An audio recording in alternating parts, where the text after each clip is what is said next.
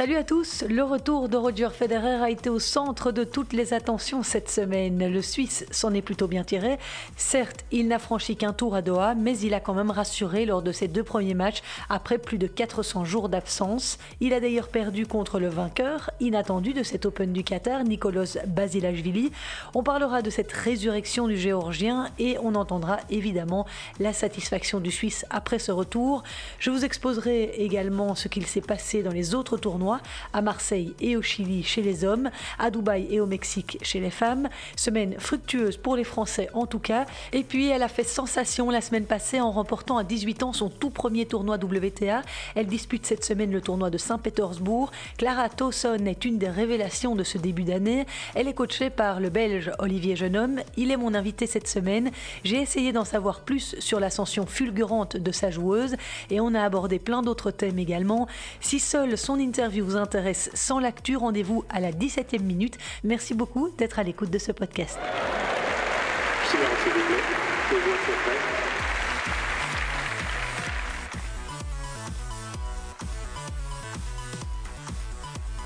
A 20-time Grand Slam champion, he makes his return tonight in Qatar, where he remains, to this day, the only player in tournament history to lift Doha's Falcon three times. From Switzerland, welcome back, Roger Federer. Il était attendu par des millions de fans scotchés devant leur téléviseur et par la poignée de chanceux venus l'applaudir dans les tribunes à Doha. Et quel bonheur de le retrouver. Roger Federer n'a déçu personne pour son grand retour, car on peut dire qu'il a réussi son premier test grandeur nature en s'imposant, certes difficilement, mais quand même au premier tour de cet ATP 250 face au Britannique Daniel Evans. Même si le Suisse était logiquement loin de son meilleur niveau après un an d'absence et deux opérations au genou, il a tenu physiquement face au 28e joueur mondial, son partenaire d'entraînement ces deux dernières semaines et récent vainqueur à Melbourne. Une victoire en trois manches, 7-6, 3-6, 7-5, après 2 heures et 24 minutes de jeu. Évidemment, il y a eu des imprécisions, notamment en revers où il a beaucoup boisé. Le Suisse a d'ailleurs semblé plus amusé qu'énervé par ses coups qui lui ont parfois échappé. Écoutez ce qu'il en a dit après le match. The part that, you know, gets a little bit more tricky is the, Ce qui a été un peu bizarre, ce sont les coups faciles. J'ai raté quelques balles faciles de temps en temps, mais je pense que c'est une question de jeu de jambes, de petits pas d'ajustement qu'il faut faire jusqu'au dernier moment. uh, Mais quand c'est un long match, ça peut faire défaut de temps en temps. Je pense que j'ai fait la bonne chose, mais j'ai pas toujours réussi. Mais je crois que c'est normal. Ça arrivera encore de temps en temps. Au final, je suis OK avec ça et je pense que ça va s'améliorer avec le temps. En s'appuyant sur un gros premier service, preuve que son genou est opérationnel, Federer s'est accroché, mais il s'est montré fragile, voire maladroit dans l'échange, tant du fond de cours qu'à la volée. Mais le bilan qu'il tirait à la fin de son premier match était plutôt positif. Yeah, I mean, I, I was very happy with. Uh, Je suis très content de la manière dont j'ai géré les moments difficiles. Uh, Je n'ai pas eu l'impression que mon jeu oscillait au plus les points devenaient importants. Je um, pense que j'ai été capable de jouer comme je le voulais. C'est toujours bon signe, surtout en sortant de plusieurs mois d'entraînement. Ne pas faire de double faute en 2h20 pour mon premier match, c'est signe que mon genou se comporte très bien au service, ce qui est crucial. Au fur et à mesure du match, j'ai réalisé que je devais avancer un peu plus et j'ai été capable de le faire, de monter davantage au filet, de prendre ma chance. Évidemment, ça stresse un peu le corps plutôt que de rester au fond du cours et tenir l'échange, ce qui est parfois un peu plus facile dans mon esprit. instead of just staying back and rallying, which can be sometimes a little bit easier in my mind. So I think the Which I was really happy about was that I was, Ce dont je suis très satisfait, c'est de m'être senti vraiment explosif, même si j'ai eu des hauts et des bas. Mais globalement, je dois dire que je suis vraiment satisfait. C'était une and, très bonne uh, performance contre un super joueur et je me suis senti Um, super heureux d'être de retour sur un court.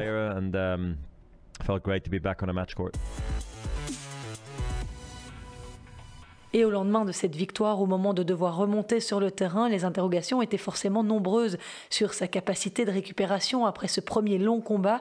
Et on a très vite senti que c'était le jour d'après pour euh, Federer face à Nicolas Basilashvili. Sans doute le jour de trop. Le Suisse a bénéficié d'une balle de match, sortie un peu de nulle part, mais c'est logiquement incliné contre le Géorgien, 42e joueur mondial, 3-6, 6-1, 7-5. À l'issue de ce second match, le Suisse a reconnu avoir été un peu raide sur le court et ne pas encore être à 100% physiquement. De son côté, lors de l'interview d'après-match, Basilashvili était presque embêté d'avoir gagné contre le maestro, celui contre qui il avait perdu en finale de Wimbledon Junior en 1998. C'est incroyable. Il est sur le court le meilleur joueur de tous les temps, selon mon opinion. Et hors du terrain, il est une personne incroyable. Rien que de jouer contre lui, ça signifie tellement pour moi. Je suis très content qu'il soit revenu et qu'il joue à nouveau. C'est sûr que gagner contre lui est un rêve devenu réalité pour moi. Il a toujours été mon idole et je suis sûr qu'il l'est pour de nombreux joueurs de tennis et fans. Je suis extrêmement heureux. Uh, tennis players and fans, and he's, he's unbelievable player. So et pour finir, le Géorgien est allé jusqu'au bout du tournoi, ce qui est assez rassurant aussi pour Roger. Basilashvili a sorti Tyler Fritz en demi-finale avant de s'imposer brillamment en finale face à Roberto Bautista Agut 7-6-6-2. Poussé au jeu décisif dans la première manche, mais plus dominateur dans la seconde, le Géorgien s'est imposé sur sa première balle de match après 90 minutes de jeu. Vainqueur jusqu'alors de trois tournois, dont deux à Hambourg en 2018 et 2019. Basilashvili, 29 ans, entraîné par l'ancien coach de Gilles Simon, Yann De Witt, étoffe ainsi son palmarès. Lui qui a connu pas mal la galère en 2020 avec 13 défaites pour 4 victoires seulement. Et avant de parler du tournoi de Bautista Agut, je tiens quand même à ne pas passer cette info sous silence. Le géorgien Basilashvili a connu des ennuis avec la justice récemment. Il a été arrêté en mai dernier, accusé de violence conjugale par son ex-femme. Celle-ci avait déclaré que les faits s'étaient produits sous les yeux de leur fils de 5 ans. Basilashvili avait lui nié les accusations le joueur était devant le tribunal en novembre, mais je n'ai pas trouvé d'informations quant au verdict de ce procès. Certains sur les réseaux sociaux disent qu'il a écopé d'une lourde amende et s'indignent de le voir sur le circuit, comme pour le cas Zverev, l'ATP n'a pas communiqué davantage. On revient au tennis et à cette finale de Doha pour vous dire que Bautista Agut, 13e joueur mondial, battu fin février au tournoi de Montpellier par le Belge David Goffin, a perdu à Doha sa deuxième finale de suite, l'Espagnol peut se réjouir quand même de son tournoi. Il avait écarté en demi-finale le Russe Andrei Roublev en deux petits sets 6-3, 6-3. Il avait aussi sorti la tête de série numéro 1 de ce tournoi, Dominique Thiem, en quart de finale 7-6, 2-6, 6-4. Évidemment, Roublev n'aura pas beaucoup joué à Doha, exempté du premier tour de par son statut de troisième tête de série. Il a vu son adversaire du deuxième tour, Richard Gasquet, renoncer en raison d'une blessure au pied. En quart de finale, Roublev devait affronter le Hongrois à Marton Fuxovics, mais celui-ci a également déclaré forfait en raison de problèmes au dos. Et puis, côté belge, eh bien, David Goffin avait bien commencé son tournoi de Doha en s'imposant de manière très convaincante 6-4, 6-4 face à Philippe Krajinovic. Le numéro 1 belge s'est malheureusement incliné au tour d'après face au prometteur Tyler Fritz, futur demi-finaliste. Une défaite douloureuse puisque le belge aura eu trois balles de match, mais il s'est finalement incliné 11-9 au super tie-break du troisième set. 1-6, 7-5, 6-7. C'est un match que je pensais gagner, ça c'est sûr, a déclaré David Goffin. Même après les balles de match, je pensais que j'allais finir par m'en sortir. Seulement voilà, il a bien tenu. Dans le tie-break, il a vraiment très bien servi, passant de grosses premières balles lors des 4-5 derniers points. Et alors qu'il était avec son préparateur physique au Qatar et non son kiné, comme je l'ai dit de manière erronée la semaine passée, veuillez m'en excuser, David Goffin a été rejoint par son coach Germain Gigounon pour le tournoi de Dubaï qui a débuté dimanche. Le Liégeois jouera mardi à 7h du matin contre Kei Nishikori. Attention au match piège parce que le japonais en veut et revient pas mal sur le circuit après une longue absence.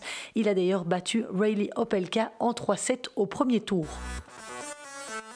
Et on met le cap sur l'Open 13 de Marseille à présent, un ATP niveau 250 où les Français ont été impressionnants. Et malgré un magnifique parcours tout au long de la semaine, Pierre-Hugues Herbert n'a pas réussi l'exploit de battre Daniel Medvedev, tête de série numéro 1 en finale. Mais qu'est-ce qui lui a donné du fil à retordre le Français? La finale était un thriller de toute beauté. Victoire de Medvedev 6-4, 6-7, 6-4. Le Russe remporte là le dixième titre de sa carrière. Je vais féliciter Pierre Hugues euh, parce que, comme tu dis, euh, je pense quand tu es arrivé ici, euh, on a s'entraîné il y a une semaine à Rotterdam. Et moi, à chaque fois que j'entraîne avec toi, je me dis dans ma tête, tu joues monstrueux. Comment tu fais pas finale chaque semaine? Et là, tu arrives ici et tu fais une semaine magnifique en battant surtout Stefanos en quart de finale. J'ai regardé sur télé, c'était monstrueux. Donc, bravo à toi pour cette semaine. Aujourd'hui, c'était un match de haut niveau, je trouve. franchement, avec ce que tu as fait ici, tu, peux bien, bien facilement monter un classement et je, je te souhaite tout le meilleur vraiment. Et très sympa les mots de Daniel Medvedev qui s'exprime si bien en français parce qu'il vit, je vous le rappelle, depuis plusieurs années sur la côte d'Azur. Et je vous le disais, Pierre Hugerbert a été l'auteur d'une superbe semaine durant laquelle il a battu Kei Nishikori, tête de série numéro 6, le Britannique Cameron Norrie, plutôt en forme euh, cette saison. Il a ensuite écarté en quart de finale le premier top 5 de sa carrière, le double tenant du titre Stefanos Tsitsipas. Et en demi-finale, il a largement dominé son compatriote Hugo Humbert 6-3, 6-2 pourtant bien mieux classé que lui. En finale, Herbert a très bien résisté à Medvedev, mais à 5-4 dans le troisième set, il a commis deux grosses fautes au filet avant d'être transpercé par la qualité de retour du Russe. C'est la quatrième fois que le Français s'incline en quatre finales en simple sur le circuit ATP, mais il peut garder le sourire puisqu'il va gagner 18 places au classement dès lundi. Aujourd'hui, 93e, il sera 75e. De son côté, le Russe Danil Medvedev deviendra numéro 2 mondial. Il passe devant Rafael Nadal. Cette place n'avait plus été occupée par un joueur autre que le quatuor Federer, Nadal, Djokovic, Murray depuis Leighton Hewitt en 2005. L'autre Français qui s'est fait remarquer cette semaine à Marseille, c'est Arthur Rinderknecht, 138e joueur mondial issu des qualifications. Il a sorti le 52e joueur du monde, Alejandro Davidovich Fokina, au premier tour, 3-6, 6-1, 6-2, une performance qui lui offre 12 places au classement ATP. Et permettez-moi juste une petite incise concernant Arthur Rinderknecht et tous les autres joueurs qualifiés qui performent depuis un moment dans les grands tableaux. Je vous invite à lire l'article de Rémi Bourrière sur eurosport.fr 2021, l'année des qualifiés. Le journaliste français y évoque les succès de Karatsev, de Towson, des frères Serundolo. Une très chouette analyse des choses à ne surtout pas manquer. Et les anciens tricolores, eux, sont de retour au combat. Belle victoire de Joe Wilfried Songa cette semaine, la première depuis octobre 2019, après une année de blessures au bassin puis au dos. Le Manceau de 35 ans a sorti Feliciano Lopez en 3-7. Mais je viens de l'apprendre, malheureusement, Joe a été contraint à l'abandon lors de son premier tour à Dubaï contre Jaziri, cette fois-ci pour une blessure au bras qui l'empêche de servir. Et pour revenir à l'Open de Marseille, Lucas Pouille, également sur le retour après une blessure au coude, a gagné son premier tour avant de logiquement s'incliner face à Tsitsipas 2 6-3-6. Enfin, Hugo Gaston, wildcard dans ce tournoi, a été éliminé par Yannick Sinner, également tombeur de Grégoire Barrère. Hugo Gaston avait sorti au premier tour Denis Novak, qui évolue 68 places au-dessus de lui au classement mondial. Et dans l'autre ATP 250 de la semaine, au Chili, la hiérarchie a été respectée. Christian Garin, tête de série numéro 1, a remporté son tournoi à Santiago. Le numéro 1 chilien, 22e mondial, a dû s'arracher pendant plus de deux heures et demie pour venir à bout du gaucher argentin Facundo Banis en 3-7, 6-4, 6-7, 7-5. Il s'agit du cinquième titre pour Christian Garin, tous sur terre battue. Et le moment est venu de se tourner vers le circuit féminin avec le prestigieux tournoi de Dubaï, un WTA 1000, hein, la plus haute catégorie avant les grands chelems. Et c'est Garbine Muguruza, 16e mondial, qui l'a emporté face à la Tchèque Barbara Krishikova en 2-7, 7-6, 6-3, après avoir dû écarter une balle de 7 dans la première manche. Muguruza. Ça fait vraiment plaisir de voir l'Espagnol soulever ce trophée. Je l'aime bien, moi. Elle est drôle, naturelle, souriante. Je ne sais pas si vous la suivez sur Instagram, mais je vous la conseille. Elle a une vista comme ça, c'est sympa. Et je dis que ça fait plaisir parce que c'est son premier titre sur euh, le circuit depuis le tournoi de Monterrey en 2019, après deux finales manquées déjà cette saison à Melbourne et à Doha. Aujourd'hui, je me suis battue et ça a payé, a réagi l'ancienne numéro 1 mondiale, élève de Conchita Martinez, hein, je vous le rappelle. Pour atteindre sa troisième finale cette saison, Muguruza a engrangé quelques jolies victoires à Dubaï, notamment sur Anisimova, Iga Swiatek, Arina Sabalenka et également sur Elise Mertens en demi-finale. Un match très difficile, sans doute le plus difficile de son tournoi, remporté 6-4, 7-5 à la septième balle de match après plus de deux heures de jeu. Je ne pense pas avoir mal joué sur ces balles de match, a estimé Muguruza. Ce furent des points difficiles qui n'ont pas tourné en ma faveur. C'est une joueuse très talentueuse, elle était remarquable en défense et elle a produit un brin de magie. Et sur sa route vers les demi finale Elise Mertens avait sorti difficilement la lucky loser de ce tournoi, Tomova, puis Shelby Rogers, Caroline Garcia et Jessica Pegula en quart de finale, récente demi-finaliste à Doha. Contre l'américaine, la Belge a mené 1-7 à 0 et 4-1, mais elle a dû sauver quand même 3 balles de match dans le second set pour finalement s'imposer en 3-7, 5-7, 7-5, 6-0. Please take your seats quickly, ladies and gentlemen. Thank you. Du côté des bonnes surprises de ce tournoi de Dubaï, la Suissesse de 23 ans, Gilles Teschmann, a fait forte impression. Après avoir profité de l'abandon de Petra Kvitova touchée aux adducteurs, contre qui elle menait un 7 à 0 quand même, Gilles Teschmann a remporté son match face à Onjaber, puis Coco et elle a bousculé Krishikova aussi en demi-finale, puisqu'elle a eu 11 fois la possibilité de prendre le service de la Tchèque. Et malgré cette défaite, Gilles Teschmann, 54e au rang mondial, est assuré de figurer lundi parmi les 40 meilleures joueuses de la WTA pour la première fois de sa carrière. Elle sera 39e. En ce qui concerne les moins bonnes surprises, on soulignera l'élimination d'entrée de la tête de série numéro 1, Elina Svitolina, face à la vétérante Kuznetsova, défaite en 3-7. Défaite également prématurée de la tête de série numéro 2, Carolina Pliskova, face à l'étoile montante du tennis américain Jessica Pegula. Elle a remporté ce week-end à 24 ans son premier titre WTA à Guadalajara au Mexique. Sarah Soribes Tormo, 71e joueuse mondiale, a battu la Canadienne Eugénie Bouchard 6-2-7-5 alors qu'elle était menée 3-5 dans la seconde manche. C'est l'Espagnole Soribes Tormo qui avait sorti Grete Minen en huitième de finale de ce tournoi et elle avait eu besoin de 3-7 pour renverser la Belge. Elle avait perdu le premier 6-7 avant de s'imposer 6-4-6-1. Soribes Tormo a également écarté Marie Bouskova, deuxième tête de série en demi-finale. De son côté, Eugénie Bouchard est toujours en quête de son deuxième titre WTA après celui décroché à Nuremberg en 2014, année où elle a figuré au cinquième rang mondial après une finale à Wimbledon. La Québécoise de 27 ans affiche désormais le bilan d'une victoire pour sept défaites en finale. Olivier Genome et Justine Hénin tiennent peut-être une pépite en la personne de la jeune danoise Clara Towson, 18 ans à peine, pensionnaire de l'Académie de l'ancienne numéro 1 mondiale à Limlet depuis un an et demi. Elle a remporté dimanche dernier à Lyon son tout premier titre sur le circuit WTA et ce sans perdre un seul set après avoir dû s'extirper des qualifications. Cette semaine, Clara Towson dispute un tournoi d'une catégorie supérieure à Saint-Pétersbourg où elle doit affronter Daria Kazatina au premier tour après avoir gagné deux matchs en qualif. J'ai eu l'occasion de m'entretenir avec Olivier Jeunhomme, le coach de la jeune danoise, pour mieux comprendre qui elle était. Une interview réalisée par Skype depuis la Russie. Je lui ai d'abord demandé comment sa protégée avait vécu cette première victoire sur le circuit WTA. Oh ben, je crois qu'elle était très heureuse. Euh, c'était un, premier pas pour elle euh, en avant dans sa carrière. Et donc elle a profité de, de ce moment euh, pendant euh, quelques heures et puis euh, ben, on a repris les entraînements dès le lundi parce que pour elle ce n'est que ce n'est qu'une étape donc je, je crois que elle voulait repartir tout de suite et comme on est, on est à Saint-Pétersbourg là pour le tournoi suivant ben, on s'est remis tout de suite à la tâche, quoi. Mais elle était très très heureuse. Et ce tournoi de Saint-Pétersbourg, c'est encore une catégorie au-dessus. Oui, tout à fait. c'est un WTA 500 avec un, plateau de joueurs encore un peu plus relevé que celui qu'elle avait joué euh, la semaine euh, à Lyon. Elle est rentrée par les, rentre par les qualifications puisque son classement n'est pas encore pris en, son nouveau classement n'est pas encore pris en, considération.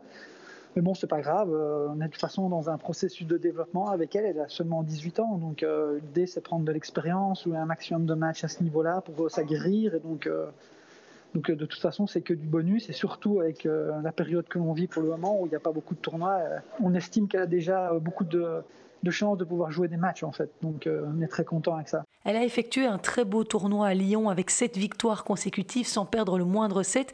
Elle a sorti des top 100 dont Alexandrova 33e mondiale. Vous la saviez capable d'atteindre ce niveau-là? Écoutez, je, crois en elle, ça c'est sûr. Je crois vraiment en son potentiel. Après, euh, savoir quand ça va, quand ça va se, que, quand ça va se mettre bien pour que tous les, les, les paramètres euh, euh, soit au, feu vert euh, pour que la performance arrive, ça c'est autre chose. Mais il croit, oui, je, crois qu'elle a un énorme potentiel, elle est capable de faire énormément de choses, donc euh, je, suis persuadé de, ça. Après, j'ai été aussi surpris qu'elle enchaîne des matchs à ce niveau-là, il y avait beaucoup d'intensité, tout, s'est, bien mis pour qu'elle performe à, un très haut niveau et qu'elle puisse remporter le tournoi. C'était plutôt euh, un peu surprenant, mais j'étais très content. Comment euh, Clara a réagi au fil de la semaine? Elle a eu tendance à se satisfaire de son résultat du moment ou elle en voulait toujours plus au fil des tours? Oui, je crois que, enfin, elle, elle, c'est quelqu'un qui a les pieds sur terre, mais qui est quand même très ambitieux. Ça, c'est une bonne chose, c'est une bonne combinaison. C'est pas quelqu'un qui s'enflamme. Euh, elle a une personnalité assez stable, donc il n'y a pas beaucoup d'euphorie, mais il n'y a pas non plus de dépression comme ça, chez, comme, comme il y a chez beaucoup de, de, de, joueurs. Mais, donc euh, forcément, pour elle, c'est, ça, c'est plus des confirmations de, ses capacités euh, et ça lui donne de la motivation pour continuer à avancer. Donc euh, c'était très positif, mais c'est quelqu'un qui a les pieds vraiment sur terre et qui et qui sait que ben voilà, la, route, la route est encore très longue et que ce n'est qu'une étape euh, dans ce qu'elle a envie de réaliser. Donc, euh, je crois que ça, c'est lié plus à sa personnalité euh, très, très posée qui fait qu'elle ne s'enflamme pas trop. Et qu'est-ce qu'elle a envie de réaliser? Oh ben, Je crois que c'est un peu comme tous les joueurs. Elle a envie un jour d'intégrer le, vraiment le top et, et, peut-être gagner un grand titre. Tous, tous les joueurs rêvent de ça. Donc, à 18 ans euh, remporter un tournoi WTA euh, alors qu'il n'y a pas beaucoup de tournois, etc., que la concurrence est, très rude, euh, même sur des 25 000 dollars. Performer, ça montre qu'il y a du potentiel et donc elle se dit, bah voilà, c'est bien, c'était ça un peu le, message de, ce, de ce tournoi. Quoi. Clara a commencé l'année à la 152e place. Elle est aujourd'hui 96e après cette performance à Lyon. Sur quoi avez-vous axé la préparation hivernale? Alors on a beaucoup euh, travaillé sur la stabilité euh, du corps, euh, sur le, jeu de jambes, les qualités de cheville parce que voilà, elle est, quand même elle est très grande, elle fait 1m84. et forcément, bah, toutes les filles qui la jouent essayent d'utiliser ce paramètre-là pour essayer de la déstabiliser dans l'échange, avec beaucoup de changements de direction, des contre-pieds, etc. Donc on a énormément travaillé là-dessus avec Jonas Wallens, qui est son préparateur physique. Et puis euh, plutôt par rapport à la partie tennis, euh, moi j'essaye vraiment de, de révéler un peu son ADN en tant, que, en tant que joueuse, comme elle est capable de faire énormément de choses. Ben, parfois, euh, la saison passée, elle se perdait tactiquement euh, à faire 10 euh, millions de, choses. Alors c'était bien parce qu'elle fait preuve d'adaptabilité, mais à certains moments c'est de trop, donc euh, c'est un couteau à double tranchant. Et donc moi j'ai beaucoup travaillé là-dessus avec elle, par exemple sur le pourcentage de, de première balle, etc. Essayer vraiment d'améliorer toutes ces parties offensives de son jeu, tout en gardant de la créativité dans son jeu, mais quand même essayer de vraiment maintenant arriver à, à, ce qu'elle trouve son identité en tant que joueuse. Quoi. Et on l'a vu dans ce tournoi qu'elle avait de l'audace, qu'elle jouait vers l'avant, qu'elle attaquait beaucoup et qu'elle servait bien aussi. Oui, tout à fait. Tout à fait. Je, crois qu'elle est encore un peu. Euh, voilà, elle est dans une phase où elle découvre ce qu'elle est capable de faire sur, un, sur un, un, niveau et sur un circuit qu'elle ne connaît pas. Donc il y a une question de, de prendre, de s'aguerrir, c'est vraiment le mot, de s'aguerrir, de voir que ah oui, je, je, peux le faire, ça contre des filles aussi fortes, je suis capable de le faire je ne me fais pas, je monte à la volée, je ne me fais pas systématiquement passer. Voilà. Il y aura des étapes euh, à chaque fois qu'elle va franchir un cap, il y aura, euh, cette phase-là. Et euh, je crois qu'au fur et à mesure de la semaine à Lyon, c'est un petit peu ce qui s'est passé. Elle était un peu voilà, sur la réserve, manque de, repères. Et au fur et à mesure qu'elle a vu que oui, je peux le faire, ça marche, elle est allée de plus en plus vers l'avant. Je pense que c'est vraiment son jeu, ça va devenir son jeu de plus en plus d'être quelqu'un qui joue tôt sur sa ligne et puis dès qu'il y a moyen à venir vers, vers l'avant parce qu'elle a une très bonne volée. Et elle a une telle qualité de service aussi grâce à sa grande taille. Oui, oui, oui je, je, crois que là c'était en fait la grande satisfaction pour moi. Je, son, pourtant, son pourcentage de, de, de, points gagnés sur la première balle était déjà supérieure à, ce qu'elle faisait avant. Euh, et sur certains matchs, elle est montée même très très haut par rapport à ça. Donc euh, c'était un des objectifs. Et puis euh, deuxième objectif, c'était vraiment essayer de rester près de sa ligne de fond pour pouvoir prendre du temps à l'adversaire. Et on n'est pas encore bien entendu à ce qu'on voudrait, mais ces deux éléments-là, ben, c'était très Clara bien. était une très bonne joueuse en junior puisqu'elle a remporté l'Open d'Australie en 2019 et elle a été numéro un mondial. On peut dire qu'elle a réussi sa transition vers le circuit senior, ce qui n'est pas donné à tout le monde. On dit toujours que c'est très compliqué. À quoi attribuez-vous cette réussite? Je crois que elle a reçu euh, une éducation euh, sportive euh, avec, une, avec de bonnes valeurs. Ses, parents sont des anciens sportifs de haut niveau. Je, pense que ça aide. Parce que, effectivement, le fait d'être un, un, ou une bonne joueuse junior, c'est une bonne chose et c'est une mauvaise chose. C'est une bonne chose parce que ça a tendance à, à rassurer un peu tout le monde sur le, sur le potentiel du joueur, mais d'un autre côté, s'il euh, il y a de grandes, de grandes attentes euh, rapides euh, derrière ce phénomène-là, ça peut avoir un effet contraire. Être source de pression. Devenir une pression, tout à fait. Et ici, ben, je crois que, voilà, il y a, moi, quand j'ai accepté de prendre le projet, il y a maintenant quasiment un, un, an et demi, ben, euh, j'ai bien compris que le message, c'était vraiment que j'avais, on était dans un processus et que j'avais du temps pour, euh, pour développer euh, Clara. ça n'arrive pas très souvent, ça, c'est la transition. la plupart des gens veulent que ça aille très vite. Pour moi, c'est, souvent la plus grande erreur que, qui se fait à, à ce moment-là de la transition. Et donc, ouais, il faut qu'on soit un bon un ou une bonne junior, ça ne veut rien dire. Le circuit professionnel, c'est vraiment complètement différent. Ça, donne une base, mais je crois qu'il y a beaucoup de travail à faire derrière. et donc, il faut donner un peu de temps à ces, jeunes avec du haut potentiel pour, pouvoir apprendre, pour pouvoir s'aguerrir.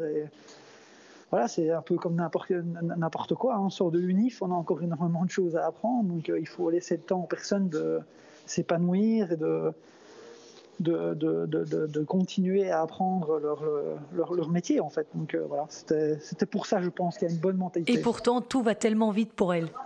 Oui, oui. Oui, paradoxalement, ça va très vite, mais je pense que c'est lié à ça aussi. Je pense qu'elle sent que, qu'elle peut apprendre, qu'on lui donne du temps pour apprendre, et euh, du coup, ben, elle elle, sa personnalité l'aide aussi parce que c'est quelqu'un d'assez euh, d'assez euh, calme et neutre comme ça, euh, émotionnellement. Donc, euh, du coup, bah, elle se dit, bah, ok, j'ai une opportunité, je la prends.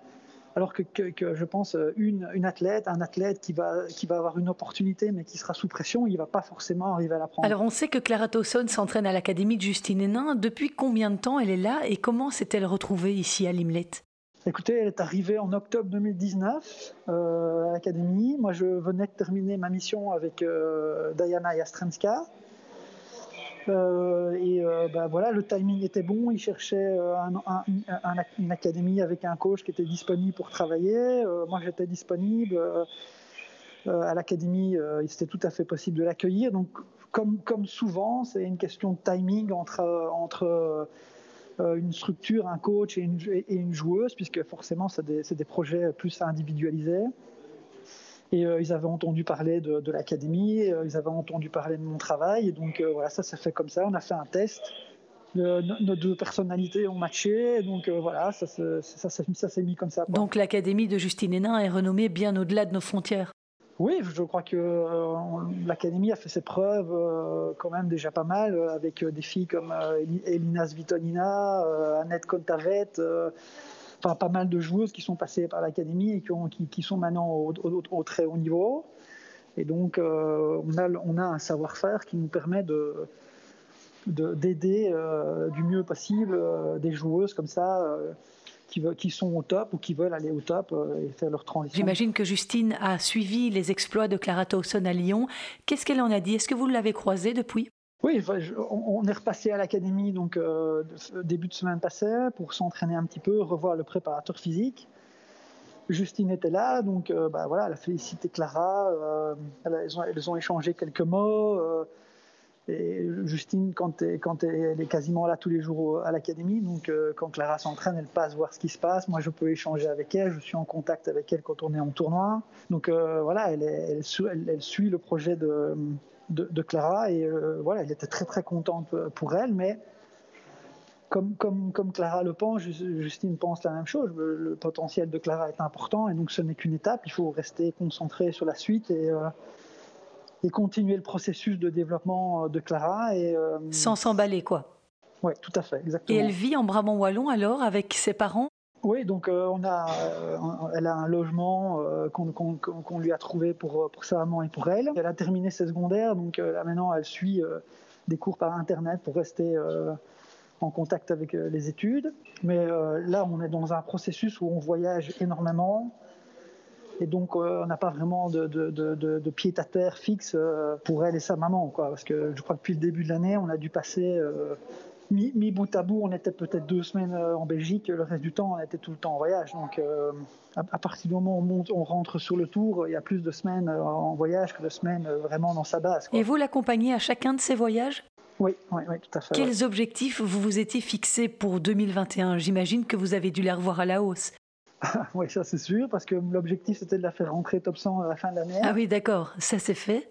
Et donc ici, on a refixé des, des, des, des objectifs, mais c'est voilà, je, ne suis pas un fanat des, objectifs en termes de résultats ou de, de, classement. J'en mets un, mais c'est le dernier dans ma liste. Les objectifs, c'est surtout des objectifs de, d'amélioration de, son jeu euh, au niveau technique, tactique, euh, et donc mental et physique. Et euh, là, par rapport à ça, c'est assez stable. On est toujours sur notre processus. Mais effectivement, pour l'objectif de ranking, bah, je l'ai remonté un petit peu. Top 70 Oui, c'est ça. Je voudrais qu'elle reste entre la centième et la cinquantième place, être là-bas à la fin de l'année. Ça va, ça va énormément dépendre aussi de la situation pandémique parce que du jour au lendemain, bah, ça peut se refermer, ou alors ça peut, il y a des tournois qui peuvent être annulés, etc. Donc euh, c'est très difficile de faire une planification euh, longtemps à l'avance, donc il faut s'adapter un petit peu tout le temps. Mais euh, je serais très heureux si elle se trouve aux alentours de, ouais, je pense 75 WTA à la fin de l'année. Ça veut dire qu'elle aura stabilisé son ranking et qu'elle sera en bonne position pour pour redémarrer la saison 2022. et j'espère que la saison 2022 sera une saison presque normal. Vous avez coaché l'Ukrainienne Diana Yastremska qui est top 30 maintenant. Vous connaissez donc bien le circuit féminin. Comment l'avez-vous vu évoluer au fil des années puisque vous avez travaillé aux côtés de Justine également? Et comment vous le percevez aujourd'hui? Bah, J'ai mon opinion à moi. Je ne dis pas que mon opinion est la, la bonne opinion, mais en tout cas, euh, je, pense que... Euh, en, ce qui concerne le, circuit féminin, il faut, il faut absolument qu'il y ait euh, il donne du plaisir aux gens qui le regardent, finalement, c'est ça. Euh, et pour donner du, plaisir aux gens qui regardent le, tennis féminin, il faut qu'il y, ait un niveau de jeu qui soit intéressant. Je pense que les gens, c'est ce qu'ils veulent voir. Ils veulent voir euh, du spectacle, quelque part, c'est ça. Euh, et pour voir du spectacle, ben, il faut voir des joueurs, des joueuses qui jouent bien et qui proposent un tennis qui soit varié, un tennis qui soit qui, qui, qui, qui propose d'autres, euh, euh, d'autres choses que uniquement frapper très fort. Ce qui est un peu le cas aujourd'hui finalement. Voir une joueuse comme Justine qui est capable de slicer, de voler, ça manque quand même cruellement. Oui, tout à fait. Je, je crois que euh, les circonstances font aussi que, que ben, voilà, ça, les, les, surfaces sont, sont, plus lentes, les balles sont plus lentes. et donc, quelque part, ben, les filles qui frappent fort la balle, elles ont maintenant beaucoup d'avantages par rapport aux filles qui, qui varie ou qui manipule plus la balle pour faire de, la variété de jeu. Mais bon, j'ai l'impression que dans la, dans la, dans la génération des, filles un peu plus jeunes, elles essayent d'amener ça, de, faire des choses un peu, euh, de pouvoir varier. Mais je, pense que la base du jeu va rester de frapper dans la balle parce que voilà, maintenant c'est aussi le phénomène de développement athlétique des joueuses. Et les joueuses sont, sont très athlétiques, euh, grandes. Euh, elles, ont de la puissance. Donc voilà, ça c'est le jeu qui a évolué par rapport à la préparation physique. Et puis, euh, enfin moi c'est ce que j'essaye de faire, c'est d'amener une touche de variation euh, sur cette base d'agressivité et de, de, force physique. voilà, si on pouvait déjà arriver à avoir, avoir ce petit, ce, cette petite chose, je pense que le tennis féminin reprendrait, reprendrait alors plus d'importance dans les médias. Mais c'est vrai que le tennis masculin a pris un peu le dessus maintenant et, attire plus l'attention. Et donc vous qui voulez axer son jeu sur la variété, quelle meilleure école que celle de Justine Hénin? Tout à fait. Tout à fait, ben, c'était un peu l'idée. Et une hein. dernière question, Olivier Jeune-Homme, puisque comme tout amateur de tennis, vous avez dû suivre de près le retour de Roger Federer. Qu'est-ce que vous en avez pensé? Bah, j'ai pas pu tout regarder, mais euh, j'ai regardé quelques, quelques extraits. Je, crois que déjà, euh, il a gagné le premier tour contre un bon joueur, donc je crois que c'est déjà, euh, une surprise parce que ne pas jouer pendant longtemps comme ça et puis revenir et gagner, un match, voilà. je crois je crois qu'il est aussi, fait partie de ces joueurs qui ont besoin d'un peu de de contact avec le public pour, euh, pour se motiver, etc. Et je crois que pour le moment, il y a beaucoup de joueurs qui ont du mal avec ça. Hein, Benoît Père, il a beaucoup de mal. J'ai vu que Gilles Simon, il avait arrêté sa, sa, saison parce que tant qu'il n'y a pas de public, il a vraiment du mal à se motiver. Donc on entend de plus en plus ça. Je pense que c'est un peu compliqué aussi parce que maintenant, Federer, je crois qu'il joue pour ça. Il joue pour donner du plaisir aux gens. Et s'il n'y en a pas, ben, il ne voit pas très bien pourquoi il, il le ferait. Mais je trouve que ouais, c'est quand même quelqu'un qui génère un engouement et c'est bon pour le tennis en général. Ça. Donc, euh, j'espère qu'il va quand même pouvoir revenir euh, à un moment euh, à son top. Lors de son second tour, on a vu qu'il était sur la réserve quand même. Oui, ouais, tout à fait. Ouais. Je crois que il faut va falloir voir si c'est un problème physique ou si c'est vraiment un problème de motivation lié aux circonstances euh, qui du circuit pour l'instant. Hein. C'est pas évident de jouer comme ça, euh, toutes, les, toutes, toutes, les mesures sanitaires, plus euh, il n'y a pas de public. c'est vraiment les tournois, c'est vraiment une toute autre ambiance pour l'instant. C'est c'est vraiment bizarre. Quoi. Merci en tout cas Olivier Jeune-Homme d'avoir pris tout ce temps pour me parler. J'espère qu'on aura l'occasion de se rencontrer en Belgique très prochainement. Oui, tout à fait. Merci beaucoup. Bonne journée. Hein. Merci. Et je terminerai ce podcast par les traditionnelles infos en bref. Le Serbe Novak Djokovic est devenu détenteur du record du nombre de semaines passées à la place de numéro 1 mondial. À 33 ans, Djoko a officiellement entamé lundi sa 311e semaine au sommet de la hiérarchie, dépassant Roger Federer, 310. Le Suisse conserve toutefois nettement le record du nombre de semaines consécutives passées sur le trône mondial, 237 contre 122 pour le Serbe. Il y aura beaucoup d'absents à Dubaï la semaine prochaine. Andy Murray est devenu papa pour la quatrième fois. Il va aussi bientôt battre le record de Roger Federer et donc ne s'y rendra pas. Raphaël Nadal, invité de dernière minute par les organisateurs, a annoncé ne pas être suffisamment remis d'une blessure au dos contractée en Australie. Roger Federer a annoncé lui qu'il préférait retourner à l'entraînement. Matteo Berrettini et Gaël Monfils ne seront pas là non plus. Murray, Nadal et Djokovic devraient reprendre la raquette à Miami du 24 mars au 4 tandis que Roger Federer fera aussi l'impasse. Il n'a pas encore communiqué quand il serait de retour. David Goffin sera aussi actif en double au tournoi de Dubaï. Le Liégeois sera accompagné de Joran Vliegen, d'habitude associé à Sander Gille, avec qui il a remporté cinq titres ATP, dont celui de Singapour cette année. Mais Sander Gille est blessé. Gaucher, Joran Vliegen est un spécialiste de la discipline, 35e mondial en double. Au premier tour, nos Belges sont tombés sur un os. Ils devront affronter la paire croate Nikola Mektic et Mate Pavic, tête de série numéro 2 et lauréat ensemble de trois tournois déjà cette saison. C'est encore loin, mais les joueurs participant à Wimbledon cet été devront séjourner dans des hôtels choisis par l'organisation dans le cadre des mesures sanitaires dues au Covid-19. La décision pourrait être mal accueillie par les joueurs. Ils préfèrent généralement louer des maisons privatives à Londres pendant la durée du tournoi. Et la semaine prochaine, nous suivrons de près le tournoi de Saint-Pétersbourg qui a débuté ce dimanche. Elise Mertens a finalement renoncé à disputer ce tournoi WTA 500. La numéro 1 belge, 14e mondiale, avait bien prévu de le disputer malgré une petite gêne au muscle pectoral droit. Mais la Limbourgeoise a déclaré forfait. Elle renouera avec la compétition au tournoi Outdoor de Miami, prévu du 23 mars au 3 avril. En revanche, la cheville de Kirsten Flipkens semble aller mieux. Elle sera donc bien présente dans le tableau final. Seule belge, la campinoise affrontera au premier tour la tchèque Katerina Siniakova. Et puis je me réjouissais la semaine passée de vous annoncer le retour de Kim Clijsters sur les cours. Et bien mauvaise nouvelle, elle a renoncé à disputer les tournois de Miami et de Charleston du 5 au 11 avril pour lesquels elle avait reçu une wildcard. Elle a annoncé dimanche via son compte Twitter ne pas se sentir suffisamment prête. Kim Clijsters, 37 ans, n'a plus joué depuis l'US Open et sa défaite au premier tour face à la Russe Ekaterina Alexandrova.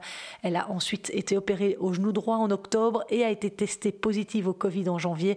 Elle n'a pas donné de date quant à un retour sur les cours. C'est sur cette mauvaise nouvelle que je referme ce podcast, mais n'oubliez pas qu'il y en a une bonne, puisque nous allons pouvoir jouer les interclubs à partir du 1er mai, en tout cas si la situation sanitaire le permet. On croise les doigts. J'espère que vous avez apprécié ce podcast. Si oui, n'hésitez pas à parler de mon travail autour de vous auprès des amateurs de tennis. Chaque écoute me permet vraiment d'avancer dans mon projet. Merci infiniment à tous ceux qui me sont fidèles. À la semaine prochaine. Ciao